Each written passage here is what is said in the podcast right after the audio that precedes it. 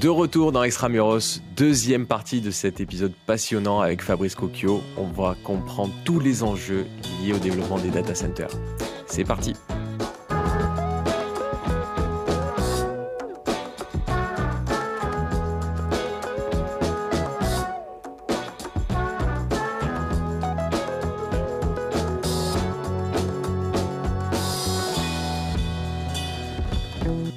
Alors du coup, maintenant que je comprends beaucoup mieux et j'espère tout le monde comprend beaucoup mieux ce que tu fais et, et, un peu l'impact de la data, si on en vient un peu plus sur les enjeux, alors je peux pas m'empêcher moi en tant qu'investisseur immobilier de rebondir tout de suite sur ce que tu as dit tout à l'heure, 48 mètres carrés. Euh, je crois également bien savoir là où vous êtes sur le port de Marseille, vous avez reconverti un lieu qui était difficilement reconvertible. Si, on prend déjà ce dernier exemple, mais après je suis assez curieux de savoir comment vous avez fait à la Courneuve. Euh, est-ce que tu peux nous dire ce que vous avez fait et comment vous êtes aussi un acteur de l'aménagement du territoire? Alors, d'abord, il faut partir de, de, je pense, des réseaux télécoms. Euh, c'est pour ça que certains aimeraient bien nous voir dans le Larzac. Euh, et encore, je suis pas persuadé que les, les paysans du Larzac, c'est pas non plus, ouais. ouais. Mais euh, euh, on met pas des data centers au hasard. On les pose littéralement sur ce nœud de concentration de réseaux télécoms que j'évoquais tout à l'heure. Et ça, c'est pas n'importe où sur le territoire. D'ailleurs, le territoire français, mais j'aurais pu prendre l'Espagne, l'Autriche ou n'importe quel pays européen, est organisé toujours de la même façon. C'est un peu comme un réseau routier, c'est-à-dire autour d'un hub, après on part en, quatre voies, deux voies, euh, et ainsi de suite. On pense toujours, quand on est un particulier ou un citoyen en France, que parce qu'on met de la fibre un peu n'importe où, que ça y est, on est, on est connecté. Non, on est en train d'organiser les territoires sur un système de distribution et de collecte. Hein, et la, la, fibre, la FTTH, la fibre à la maison ou dans, dans l'entreprise, je sais pas moi, en Mayenne ou dans le Jura, euh, ce n'est que le dernier bout finalement du réseau routier télécom qui arrive au bout. Euh, et donc les, tout se concentre autour euh, autour des hubs. Alors les hubs, c'est il y en a pas 36. En France, on a déjà beaucoup de chance. La France est le seul pays européen à avoir deux hubs d'envergure mondiale et de surcroît dans le top 10 mondial. Hein, Paris, mmh. Hub mondial. forcément, on est tant à Paris qu'à Marseille dans des univers euh, assez denses, hein, voire même très denses, euh, au niveau euh, population, au niveau bâtiment, au niveau route, au niveau servitude. c'est toujours un petit peu compliqué. C'est d'autant plus compliqué que notre métier des data centers est un peu confronté à une sorte de loi de Moore, c'est-à-dire que tous les deux ans, on fait deux fois plus de data centers. Mmh. Euh, donc on travaille beaucoup sur l'efficience des, des bâtiments euh, pour pouvoir justement rester dans des, des domaines raisonnables. Alors de plus en plus, euh, on, on, est des acteurs qui utilisent alors soit des friches industrielles, soit des reconversions euh, de bâtiments. Ça peut être un ancien entrepôt, par exemple, de logistique, hein, euh, qu'on va reconditionner euh, complètement. Le, le, but étant bien sûr de ne pas contribuer à l'artificialisation des sols. Mm-hmm.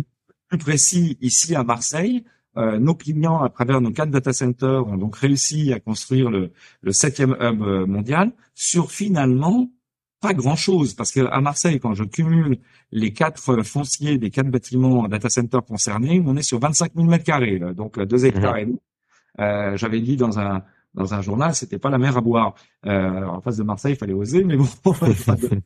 mais euh, plus, sérieusement, euh, 25 000 mètres carrés pour faire un, le septième hub mondial, c'est quand même extrêmement efficient. Euh, à titre de comparaison, parce que moi j'aime bien les ordres de grandeur, euh, Francfort, qui est le premier hub mondial, euh, à peu près le triple de l'échange de data par seconde de, Marseille, euh, c'est un million de mètres carrés de data center.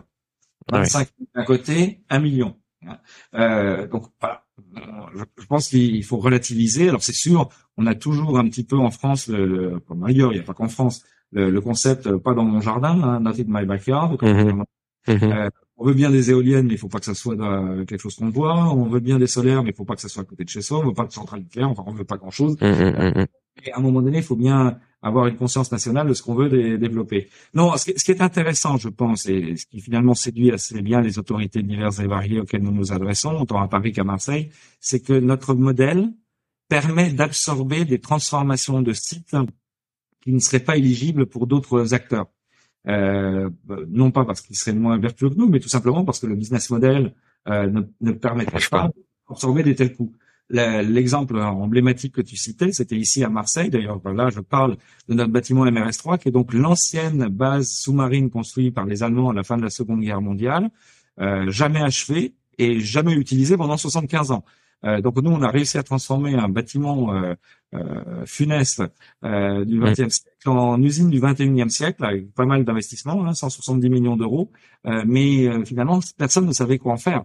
Et on a peut-être rendu service à l'État français sur le port, puisque effectivement, c'était territoire national avec le, le, le, port de Marseille. à la Courneuve, là, le site de 40 000 mètres carrés de salle informatique que je citais, on a racheté l'usine d'Airbus hélicoptères alors pas celle de Marignane, mais celle de, de mmh. la qui faisait les pales euh, des, hélicoptères. Eux, euh, et cette usine-là, qui date de 1905, d'ailleurs le premier avion de chasse français est sorti de, de cette usine-là. D'accord. Euh, il y a longtemps. Euh, bon, bah, elle a servi de, de, dépôt de munitions aussi pendant la deuxième guerre mondiale. Donc, grosso modo, à part de l'or et des diamants, je pense qu'on a tout trouvé quand on a dépollué le, le site. Ouais. Aussi, on a eu des tels coûts de désamiantage et de dépollution que seul un business model d'investissement mmh permettait d'absorber ces, ah coûts-là. Hein. Euh, donc euh, finalement, euh, peut-être que des fois on rend même service. Euh, Là, sur ces deux cas, c'est sûr. Et, et, vous êtes, vous êtes nécessairement en, en rez-de-chaussée où vous arrivez à être sur, sur de l'horizontalité, vous arrivez à être sur de la verticalité? Alors, on aimerait bien faire plus de verticalité.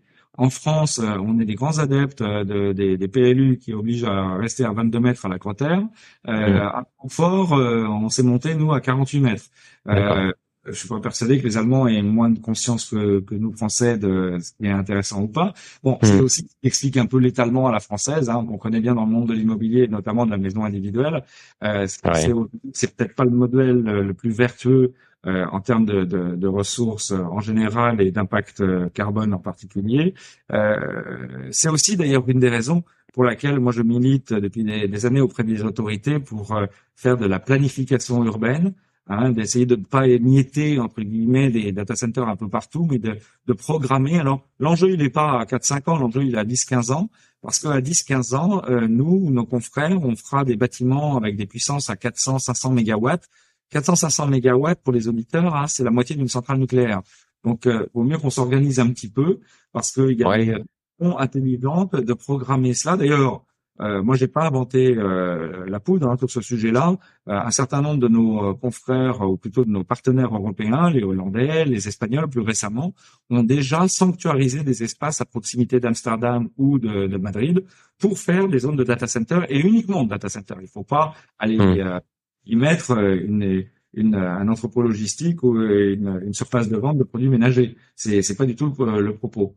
Euh, mais de la même façon qu'on programme quand on veut faire un aéroport. On parlait tout à l'heure. Bien sûr. Mmh. Finalement, c'est les mêmes les mêmes enjeux d'aménagement du territoire et de l'espace, sachant que ça se passera pas à Bordeaux, à Rennes, à Strasbourg, ça se passera à Paris et à Marseille. Eh oui, ouais, c'est on le sait déjà. Donc mmh. autant l'anticiper et le prévoir. Euh, donc, donc la question que je me posais, c'était avec une telle production d'énergie, est-ce que euh, il est illusoire de se dire qu'on va créer de la mixité et profiter de, du chaud, euh, de peut-être de la temporalité euh, s'il y en a une. Euh, en tout cas, celle des logements. Les logements souvent ont besoin de, d'énergie plutôt le soir, la nuit, et, se vident la journée. Est-ce que comme ça, il y a des mouvements pendulaires qui peuvent être bénéfiques euh, autour de, de data center ou non et Le data center, c'est un data center et, il doit être dans son coin? Alors, faut, faut faire attention à ce sujet. Il y a un sujet très important, effectivement, euh, qui s'appelle la, réutilisation de la chaleur fatale. Euh, no, sais pas qu'elle était fatale, mais c'est un bon nom. depuis Newton, on sait qu'un kilowatt d'énergie, ça restitue un kilowatt de chaleur et qu'il faut donc un kilowatt de froid si tant est qu'on veut le maintenir à un certain niveau. Or, effectivement, pour les machines informatiques, pour être dans l'optimisation de leur fonctionnement, il faut être dans, une bande de température et d'hygrométrie euh, que nous nous employons à, à fournir. Euh, la, la, particularité des data centers, c'est que ça fournit beaucoup de calories en permanence. Euh, donc ça, c'est bien, c'est mm. prévisible. C'est 24 heures sur 24. Euh, L'inconvénient, c'est que c'est de la très basse calorie. On est à 29 degrés. Euh, on, on, est sur des boucles internes. On envoie de l'eau à 14 degrés, on la récupère à 29 et on retraite à 14 et ainsi de suite. 29 mm-hmm. degrés, n'importe quel auditeur du podcast sait que s'il met de l'eau froide dans son bain, il y a des, peu de chances que ça réchauffe le bain. Ben, c'est un peu la mm-hmm. même chose Hein, une image un peu triviale pour le réseau de chaleur. C'est-à-dire qu'un réseau de chaleur, il y en a ici à Marseille, là, pour euh, Euroméditerranée. ouais. qui est géré notamment par Dalkia avec la station Massileo.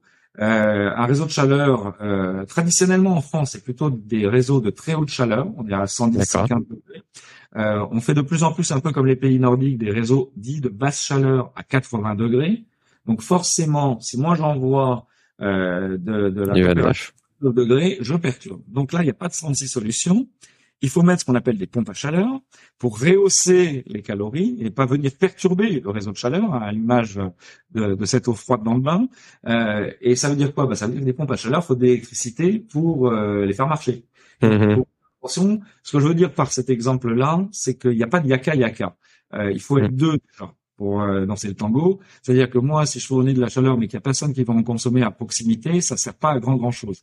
La France n'est pas tellement équipée en réseau de chaleur. On a 800 réseaux de chaleur, euh, un tout petit peu plus que 800, euh, essentiellement concentrés sur Paris RP dans le nord, pas trop dans le sud, euh, pour des raisons historiques. Euh, et même si nous, ainsi que toute la filière, nous sommes dans une phase où nous donnons gratuitement nos calories, on pourrait avoir mhm veut les commercialiser, mais même en les donnant gratuitement, ça intéresse pas toujours euh, tout le monde. Alors, des fois, on peut avoir des cas. Moi, j'ai un de mes confrères qui récemment a, a réussi parce qu'il était littéralement voisin euh, d'une piscine, de pouvoir renvoyer euh, l'eau chaude dans la piscine. Et puis une piscine, ça tourne à 27 degrés, 28 degrés. Donc finalement, c'est pas mal.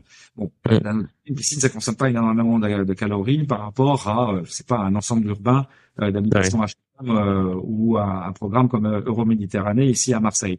Donc le, le, le, sujet est un tout petit peu plus complexe qu'on veut bien le dire des fois. Euh, ça ne nous empêche pas de rechercher euh, systématiquement des, des, solutions. Là, à la Courneuve, euh, j'ai un autre bâtiment, j'ai pas que celui que j'ai cité. Mmh. On a un bâtiment de, de 10 000 mètres carrés qu'on a construit depuis déjà assez longtemps.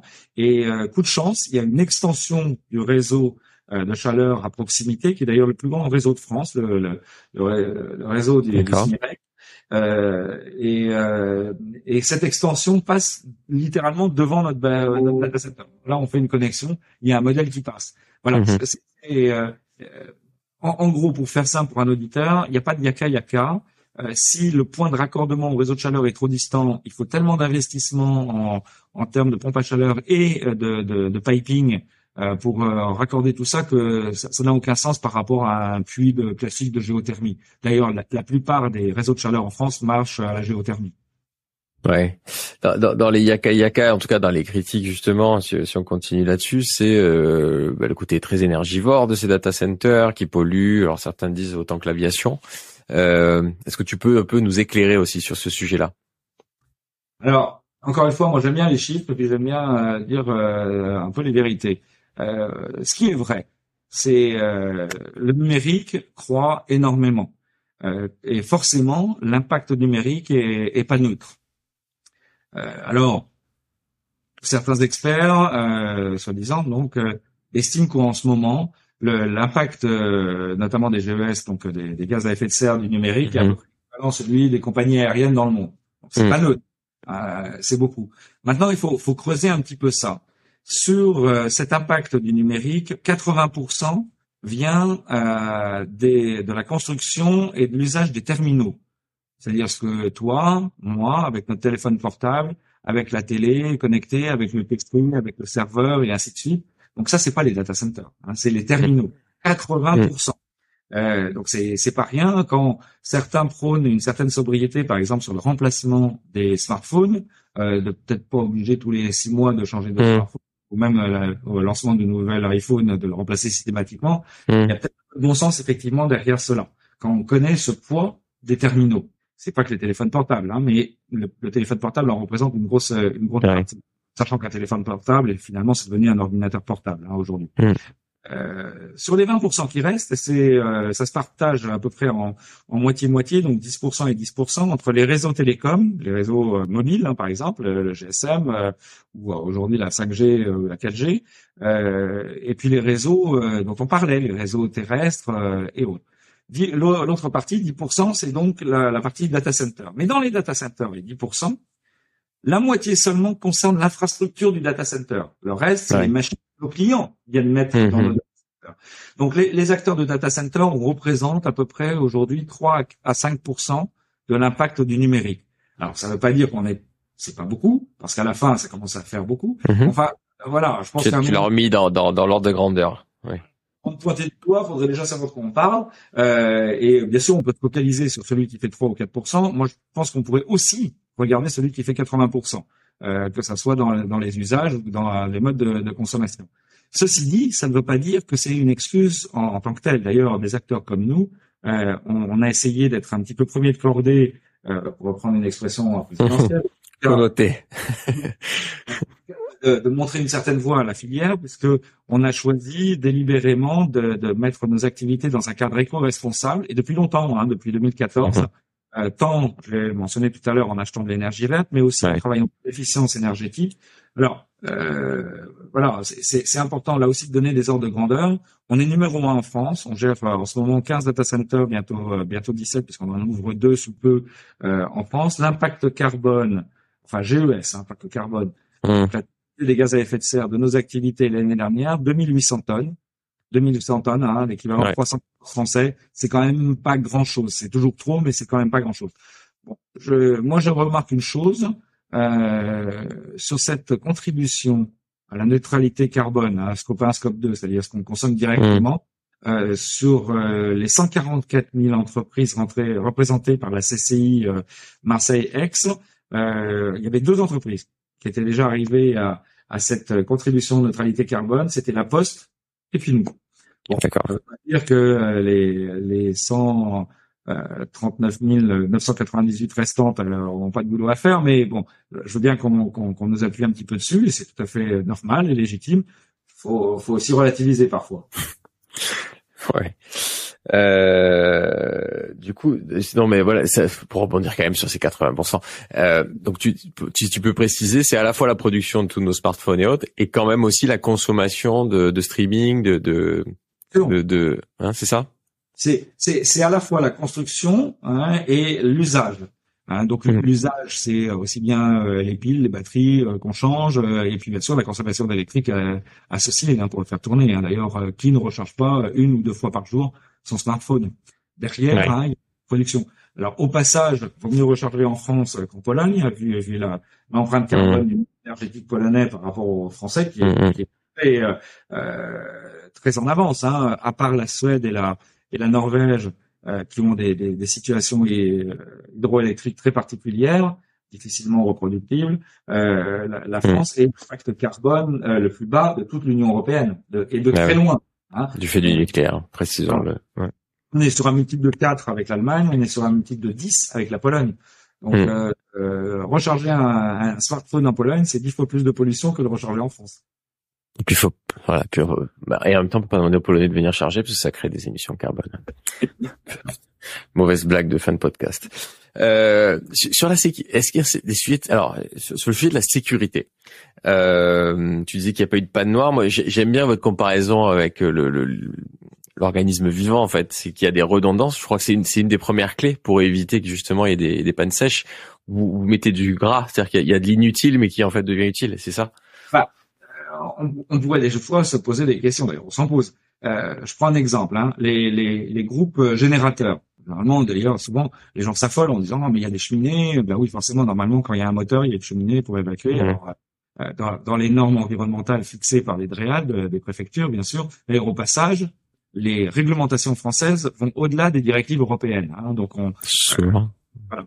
Euh, souvent et tant mieux euh, mais bon il y a, y, a, y a, aussi une... ça dépend. Quand c'est principe de je suis pas d'accord à la limite tu vois quand c'est principe de précaution ça ça m'agace moi. Quand c'est pour être plus vert, pourquoi pas, mais mais quand c'est, euh, on sait jamais. Bon, c'est discutable. C'est des très gros moteurs, hein, un moteur de 3 mégawatts par générateur. On pourrait allumer une ville de 5000 habitants avec ça. Euh, donc c'est c'est pas le petit groupe électrogène du bout de jardin. Euh, un, gros module hein, de, de, de générateurs, et on en a des dizaines et des dizaines, on en a 72 hein, sur le sur le, campus de la Courneuve que j'évoquais tout à l'heure, euh, 72 fois 3 mégawatts, hein, donc ça, ça fait beaucoup. Euh, on, on, les, euh, on a un modèle d'investissement entre le, le, groupe container, l'isolation au bruit, le système de refroidissement, les systèmes de, de, filtrage de particules dans les cheminées, et ainsi de suite. Grosso modo, on est sur quasiment un million d'euros la bestia. Euh, ça tourne en moyenne six jours par an.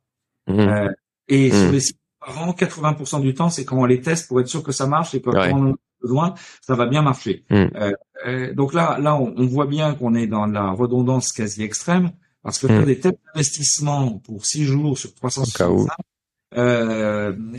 mais ceci dit, nos clients nous payent pour ça. Ils veulent mmh. qu'on ait vraiment les infrastructures qui vont leur garantir que quasiment mmh. le data center s'arrête jamais parce que à partir du moment où on a de la mécanique, de l'électrique, de l'électronique et de l'électromécanique, les pannes, hein, c'est comme nous à la maison, euh, bah, ça, euh, ça arrive. Donc euh, on, on, dépense des fortunes en maintenance préventive, un peu en curatif aussi, mais surtout en maintenance préventive.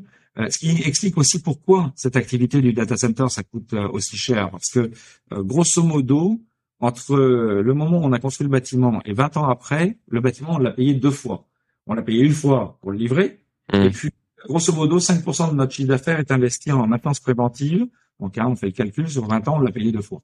Euh, il faut des sacrés reins financiers pour accompagner nos clients justement dans ce niveau de, de, de redondance, mais surtout de continuité d'activité. Ce pourquoi, entre autres, ils nous payent. Ils nous payent pas que pour faire l'usage de l'aéroport de la data, ils nous payent aussi pour que ça marche tout le temps. Ils nous payent aussi pour leur donner des éléments de sûreté. Hein, on, on, est face de plus en plus à des, des actes de malveillance intentionnés ou pas. Euh, on a eu un phénomène hein, il, y a, il y a pas très mmh. longtemps sur l'année 2022 en avril à Paris et puis en novembre dernier euh, euh, autour de Marseille où des euh, des, câbles principaux de liaison internationale ont été coupés. Bon, nous, on a eu zéro impact. On a tellement de redondance là de nos réseaux télécoms. Hein, on a mmh. deux réseaux télécoms dans, dans notre data center de, de, Marseille que finalement, si ça passe pas à gauche, ça passe à droite. par contre, on voit bien que ce genre d'action se multiplie Hein, euh, on pouvait très bien avoir. Euh, on a été touché. On a été du coup euh, panne sèche. Internet. on peut être touché. Euh, si on est dans le bon mm. center, moins touché, voire pas du tout. Donc on est on est très conscient de ces enjeux de sûreté physique. Euh, la, le domaine de la sûreté logique, euh, ça c'est du ressort de nos clients. Moi, je peux faire tout ce que je veux, mais si mes clients laissent leur firewall grand ouvert, euh, mm. je chose, mais ça c'est leur problème. Euh, chacun son métier. Mais en tout cas, moi, je vais m'assurer qu'on a bien les sept niveaux de sécurité physique entre le monde extérieur et la machine de nos clients. Alors, 7, hein, pourquoi pas 8, pourquoi pas 9, ben, c'est une question d'investissement et de probabilité. Euh, on pourrait encore durcir ça. Euh, moi, ce que j'observe, c'est que dans certains pays du monde, et notamment aux États-Unis, certains data centers sont même protégés par des gardes armés. en France, c'est complètement interdit pour, pour le mmh. moment viendra un jour, je n'en sais rien.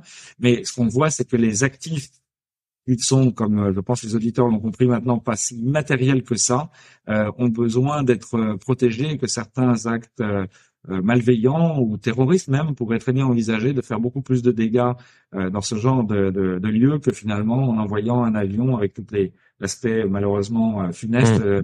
du tour à Manhattan. Donc la, la, la, sûreté va être un enjeu clairement de demain.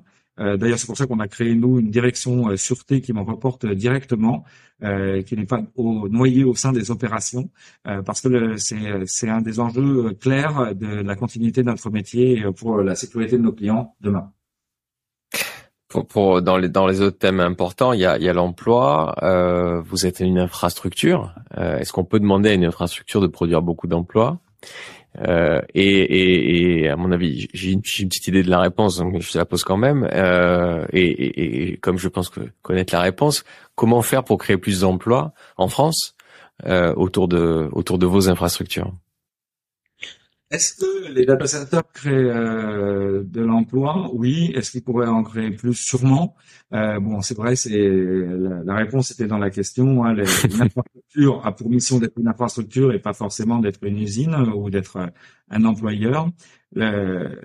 c'est ça qui est effectivement parfois euh, légitimement une question pour certains élus, parce que les, les élus, c'est combien de taxes et combien d'emplois vous allez me générer. Ouais. Bon, des fois, c'est un peu une vision à court terme parce que c'est à, à l'aune du monde client. Euh, On est dans l'infrastructure, donc ça met plus de temps que demander la plupart du temps pour euh, générer euh, l'effet indirect euh, bénéfique.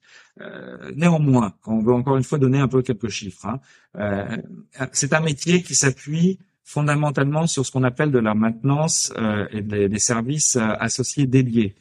pour faire tourner nos data centers, nous on, on pilote, hein, c'est ce que j'appelais on gère mm euh, mais euh, on n'est pas des spécialistes de détection incendie, on n'est pas les un spécialiste de, du ménage industriel de, de salle blanche. Donc on, on utilise des tas d'entreprises. On a 23 corps de métier qui interviennent de façon dédiée chez nous. Et là, on a, on a les chiffres parce qu'en France, on a le bon goût que quand quelqu'un travaille de façon dédiée euh, chez un prestataire, eh bien, il a le droit de vote au CSE, il n'a pas le droit d'être élu, mais il a le droit de vote. Donc, euh, forcément, tous les 31 décembre de chaque année, moi, je reçois la liste de tous les gens qui nous sont dédiés et qui ont le droit de voter. Alors là, le calcul est aisé. Euh, on est dans un ratio de 1 pour 4, c'est-à-dire que quand moi j'ai un CDI, j'ai quatre emplois derrière chez mes prestataires, que ce soit Veolia, que ce mmh. soit NDR, que ce soit Proclair, qui fait le ménage mmh. chez nous, euh, aussi, ouais. ou des gens comme euh, Ceris hein, qui font euh, aussi la, la, la, tous mm. les agents de sûreté, les agents SIAP de, mm euh, et, et, ça veut dire que grosso modo, hein, déjà en 8 ans, on a, on a créé 500 emplois à Marseille. Bon, ça c'est le premier niveau. Il y a un deuxième niveau. Euh, alors 500 emplois, c'est beaucoup, c'est pas beaucoup, je sais pas. Moi, je, je connais pas beaucoup d'entreprises qui ont créé 500 mm. emplois en CDI sur Marseille dans les dernières années, mais il y en a peut-être. Hein, personne ne les a donnés, mais enfin il y en a peut-être.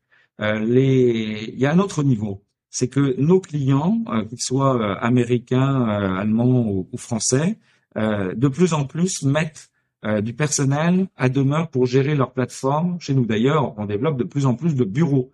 à la Courneuve, pour toujours parler du dernier gros bébé qu'on a en région parisienne, on a créé sur nos data centers, là, en même temps les 40 000 mètres carrés de salle, 16 000 mètres carrés de bureaux. Alors toi, tu es de l'immobilier, tu connais un peu les ratios. Ah, ça veut dire que grosso modo, on peut héberger entre 1200 et 1300 personnes, hein, grosso modo, de façon euh, permanente. On s'est pas amusé à faire ça pour la galerie, c'est parce qu'on a des besoins. Et les besoins, ce sont ceux de nos clients. Donc les Capgemini, Orange, euh, Alliance, euh, Integra, euh, Amazon, Oracle et ainsi de suite mettent à demeure du personnel et ils ont forcément créé des emplois pour faire ça. Ils les ont pas simplement déplacés. et puis, il y a encore un autre niveau c'est que nos clients, eh ben, ils sont comme nous. Pour faire tourner leur plateforme informatique et télécom, eux-mêmes utilisent des prestataires.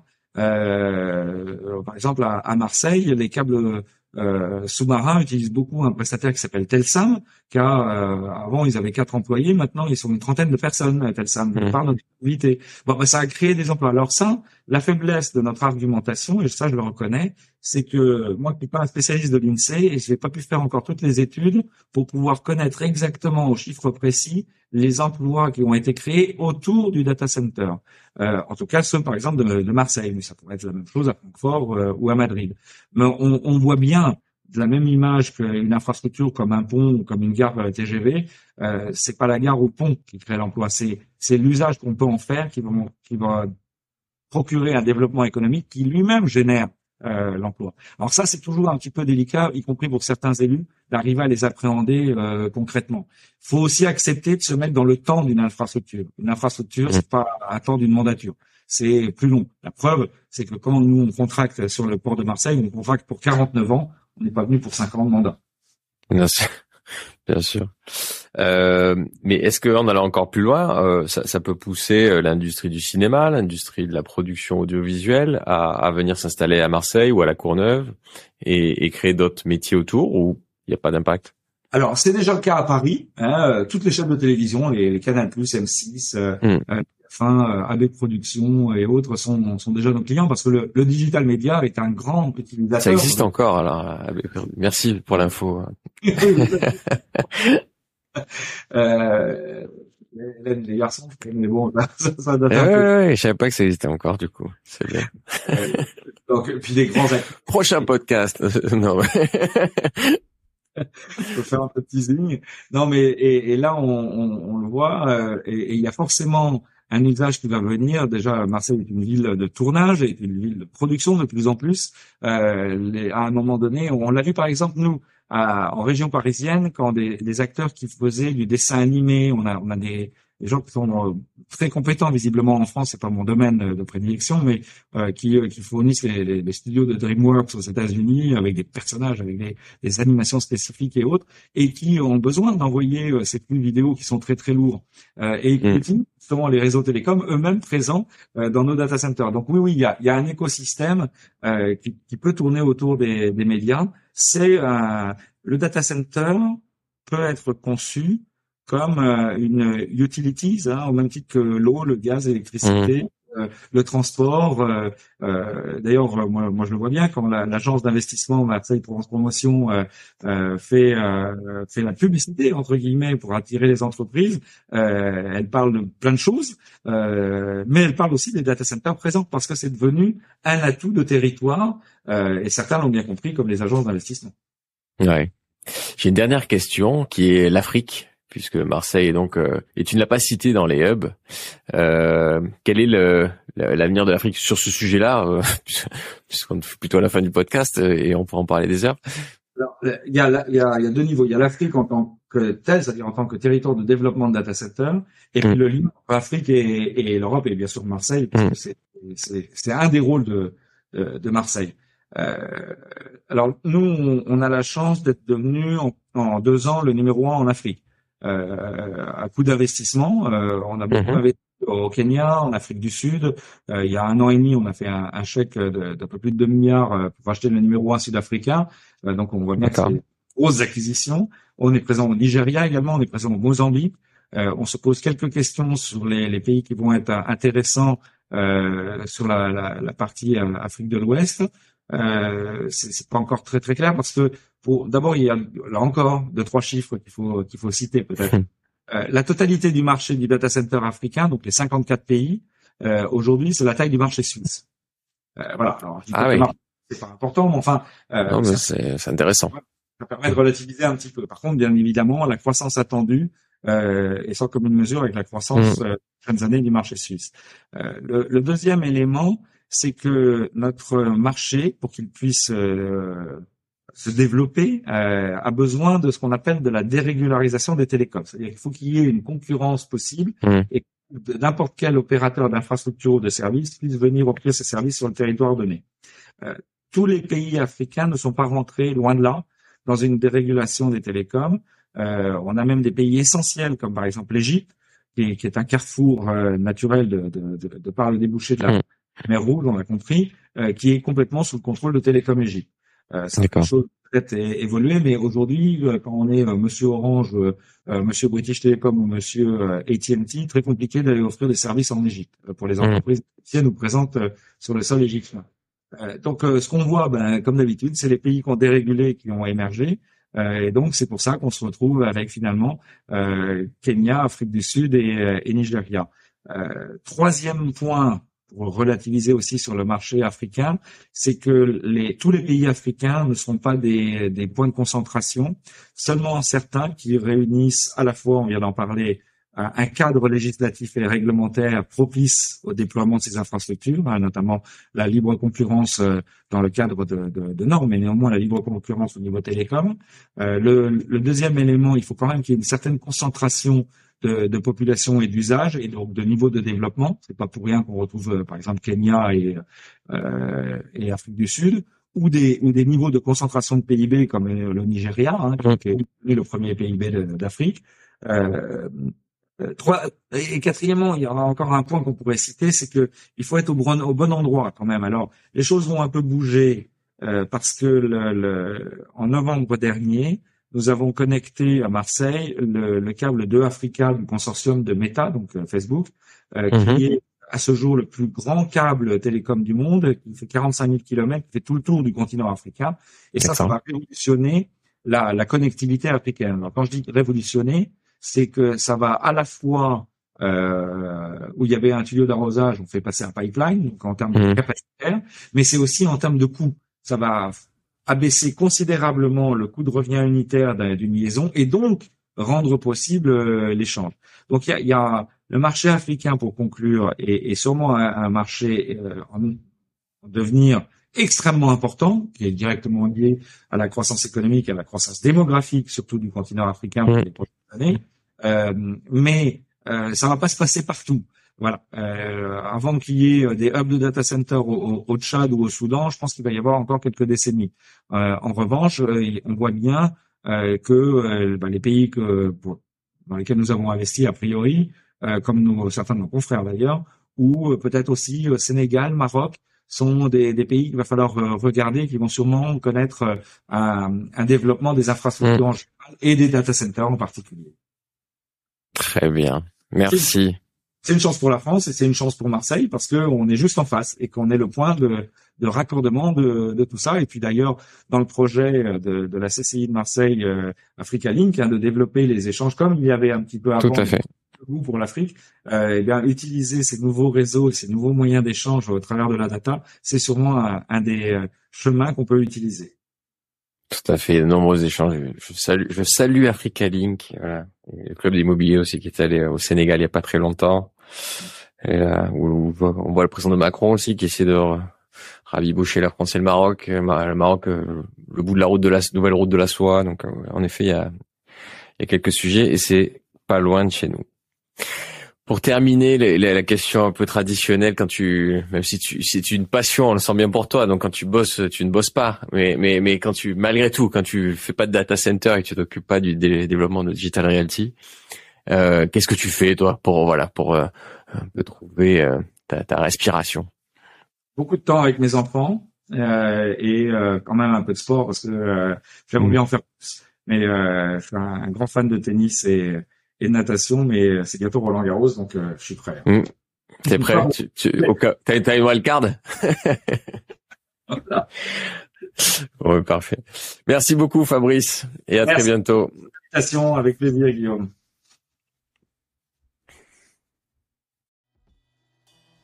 J'espère que cet échange vous a donné envie de poser vos valises en région et de vous installer extramuros. Si cet épisode vous a plu, je vous invite à le partager autour de vous et à nous mettre une note de 5 étoiles. À très bientôt